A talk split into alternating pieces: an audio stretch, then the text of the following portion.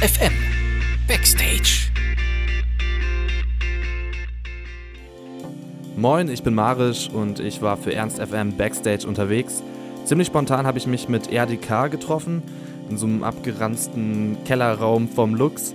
Ja, da waren er und seine Entourage dann so zwischen irgendwelchen Boilern und Generatoren oder was auch immer das waren, so eingepfercht. War schon eine kleine Zumutung, aber immerhin gab es Harry und es hatte auch schon so seinen gewissen Charme. RDK ist ein Rapper, der schon noch als Newcomer bezeichnet werden kann, rappt zwar schon eine ganze Weile, aber hat jetzt sein offizielles Debütalbum rausgebracht. Paradies heißt das, ist vor ungefähr zwei Monaten rausgekommen. Im Zuge dessen war er auch auf seiner ersten größeren Tour unterwegs und dabei hat es ihn auch nach Hannover verschlagen. Jetzt wünsche ich euch viel Spaß bei dem Interview. Du hast jetzt gerade dein offizielles Debütalbum rausgebracht, bist jetzt auf Tour, bist bei, beim guten Label unter Vertrag bei Keine Liebe. Wie fühlst du dich damit? Bist du zufrieden? Wie ist die allgemeine Lage? Checkst du das alles schon oder wie sieht's aus? Also ja, momentan bin ich natürlich mega zufrieden, weil das ganze Album-Release ist halt super gelaufen. Also wir hätten es uns eigentlich, natürlich geht immer besser, aber so wie es gelaufen ist, war schon eigentlich perfekt für uns und hätte ich auch selber nicht gedacht. Und äh, Tour sind auch ein paar Städte ausverkauft und egal wo man spielt, das Feedback ist immer gut und die Leute haben mega Bock und es ist auch immer eine mega Stimmung am Start und äh, ja, es macht Spaß und läuft soweit alles ganz gut, ja. Läuft bei dir. Du kommst ja aus Augsburg, ist ja eine recht kleine Stadt, 250.000 Einwohner oder sowas, also noch kleiner als Hannover, so mit, mit Label in Berlin, wo du dann das krasse Urbane so hast. Reizt dich das kleine mehr oder was, was hält dich in Augsburg?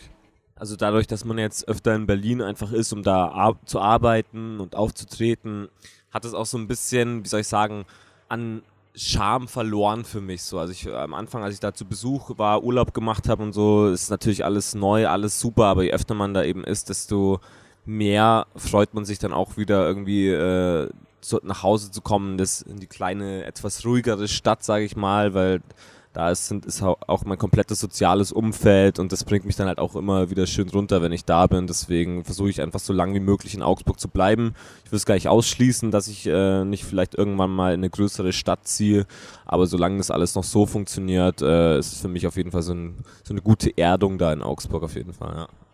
Paradies wurde jetzt ja so als dein Debütalbum vermarktet. Du hast aber vorher irgendwie schon mehrere Releases gehabt, die auch irgendwie so als Alben im Grunde gehandelt wurden.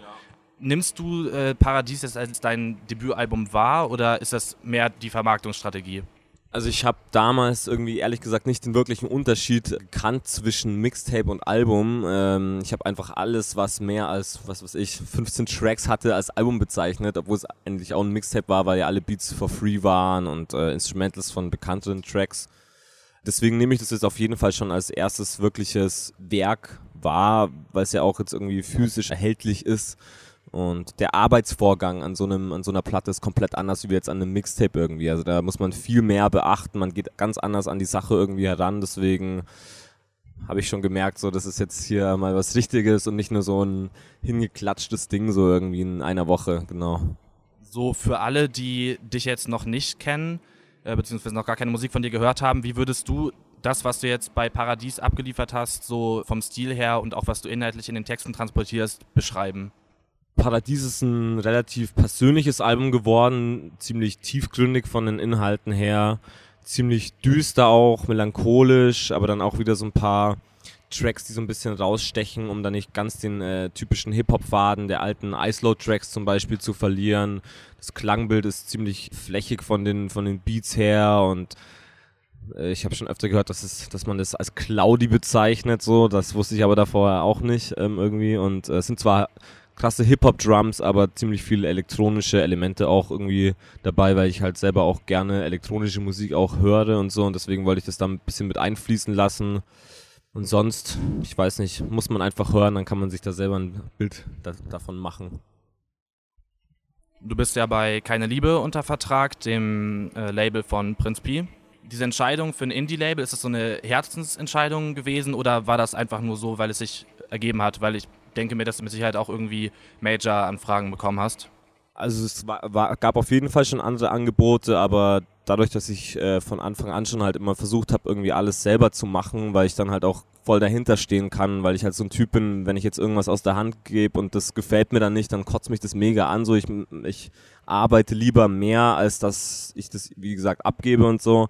Und da war für mich diese ganze Indie-Sache eigentlich schon klar, weil ich halt äh, weiß, so dass man da die eigenen Strukturen hat, die mittlerweile auch so gut sind, dass man mit Indie-Alben auch wie soll ich sagen, zum Beispiel auf Platz 1 charten kann, weil es einfach gut funktioniert. Und der Hauptgrund war eigentlich aber, dass ich die Leute da super finde. Und dieses zwischenmenschliche Ding ist für mich halt ganz wichtig, sonst kann ich eben irgendwie auch nicht mit den Leuten gut zusammenarbeiten, wenn ich mich da nicht zu 100% wohlfühle. Und deswegen Indie ist sympathisch, äh, da kommt man immer überall besser an. Zum Beispiel, wenn man jetzt irgendwie ein Video mit einer Firma drehen will, so und äh, die sehen, du bist ein Indie-Label und kein Major-Label, dann machen sie natürlich gleich den Preis ein bisschen niedriger und so. Aber darum geht's gar nicht. Aber Indie ist einfach so, das ist auf jeden Fall eine Einstellungssache, ja. Du hast es ja auch gerade schon angesprochen, dass du ja gerne so alles selber in die Hand nimmst und selber machst. So, ähm, ich finde auch, was ich jetzt so zum Beispiel bei Prinz P mitbekommen habe, ist, dass es noch mehr als bei anderen Indie-Labels so eine DIY-Mentalität irgendwie gibt. So bei ihm ja sogar bis hin zu Effektgeräten, so Vintage-Effektgeräte selber nachbauen. Er ist irgendwie auch Grafiker und macht Albencover selbst. Du bist ja auch Grafikdesigner. Ja. Machst du so einen Kram dann auch selber? Wirst du daran gelassen oder übernehmen das dann andere für dich?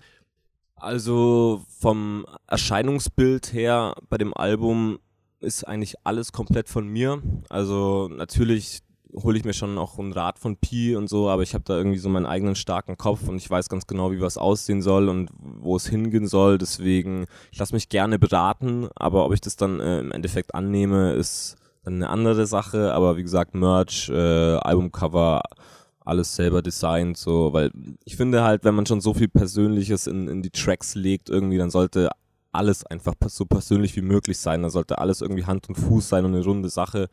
Und deswegen lasse ich mir da eigentlich ungern reinreden und so weit wie es eben geht. Manchmal so irgendwelche kleineren Dinge irgendwie, die kann man schon irgendwie abgeben, aber dann denke ich mir auch so, wenn ich dann irgendwie so einen iTunes-Banner sehe, den jetzt irgendein Grafikdesigner bei iTunes so hingerotzt hat, dann denke ich mir auch so, wow, hätte ich halt lieber selber gemacht, so dann würde mich das jetzt nicht ankotzen, aber ja, ich versuche halt alles wie möglich selber zu machen. Genau. Auch was den Produktionsbetrieb angeht, also bist du so jemand, der eher so ganz viele Beats zugeschickt bekommt und dann die pickt oder hast du direkt mit einem Produzenten zusammengearbeitet und auch eigene Ideen und Vorstellungen und Vorschläge damit reingebracht? Also am Anfang des Albums war es so, dass mir eben Beats geschickt worden sind. Ähm, da wären auch krasse dabei gewesen, aber es hätte dann irgendwie so diesen, wieder diesen Mixtape-Charakter gehabt und das ist für mich irgendwie für ein Debütalbum nicht so cool, weil ich wollte halt von Anfang an so ein eigenes Klangbild auch erschaffen und dann habe ich mich eben mit dem Producer Max Mostly, der hat mich angeschrieben, der hat irgendwie einen Track von mir gehört und hat mir dann gleich einen Beat geschickt und den fand ich gleich mal so überkrass, dann habe ich mich mit dem getroffen, weil man ja auch erstmal checken muss, ob das so passt mit ihm, ob man mit dem da jetzt irgendwie so vier Wochen zusammensitzen kann und an was arbeiten. Und äh, dann habe ich mich mit dem getroffen haben uns alles Mögliche angehört an Musik, also ganz viele verschiedene Genres auch, haben geguckt, so was passt, welche Elemente gefallen uns so in den Tracks und so und haben dann irgendwie versucht, unser eigenes Klangbild zu kreieren und ich denke auch, dass es uns ganz gut gelungen ist und genau, und ich denke, so werde ich das auch weiterhin betreiben, ja. Ja, ich habe auch den Eindruck, dass es ein recht homogenes äh, Klangbild insgesamt ist, so über Albumlänge hinweg. Ja, jetzt, weil es so schön leicht ist, stelle ich dir noch so ein paar Entweder-Oder-Fragen. Einmal Band oder DJ? DJ. Öffis oder Auto? Öffis. Club oder Kneipe? Das kann man gar nicht, nicht so pauschal sagen, aber Club. Äh, Bahamas oder Alaska? Bahamas. Edeka oder KDW? Edeka, yo. Richtige Antwort das Jahr neigt sich ja jetzt dem Ende zu und deshalb die obligatorische Frage, hast du irgendwelche Vorsätze, wie es nächstes Jahr weitergeht, irgendwelche Projekte? Also es gibt so einige Sachen, die da würde ich mich halt einfach mehr reinfuchsen wollen, beziehungsweise also zum Beispiel Filmschnitt oder eigene Musik, eigene Beats besser produ zu produzieren, äh, auch vor allem in der Techno-Musik. Ich möchte einfach in, mich in allen Dingen irgendwie mehr weiterentwickeln irgendwie. Und musikalisch, also haben wir schon ein bisschen was angefangen, ähm, aber man weiß halt nicht, ob das jetzt ein Mixtape wird, ob das, ob das wieder irgendwie was fürs Album ist. Also kann man jetzt noch nicht sagen, aber ich bin mit meinen Gedanken jetzt eh erstmal noch bei der Tour und da will ich halt einfach auch mich voll drauf konzentrieren und äh, da weiß ich auch, dass jetzt, wenn ich jetzt schreiben würde, irgendwie nichts Sinnvolles dabei rauskommen würde, weil ich halt irgendwie nicht den Kopf frei habe. Ansonsten, ich lasse alles auf mich zukommen. Ich habe Bock auf alles und bin gespannt, was da noch so kommt und wird sicher ganz schön werden, denke ich, ja. Ja, ich bin gespannt. Ja, dann wünsche ich dir jetzt heute Abend noch viel Spaß in Hannover bei deinem Gig und dem Rest der Tour. Es sind ja, glaube ich, noch drei Gigs oder sowas ungefähr. Hast du noch irgendwelche abschließenden Worte zu sagen? Vielen Dank fürs Zuhören, Leute. Tschüss. Ernst FM. Laut, leise, läuft.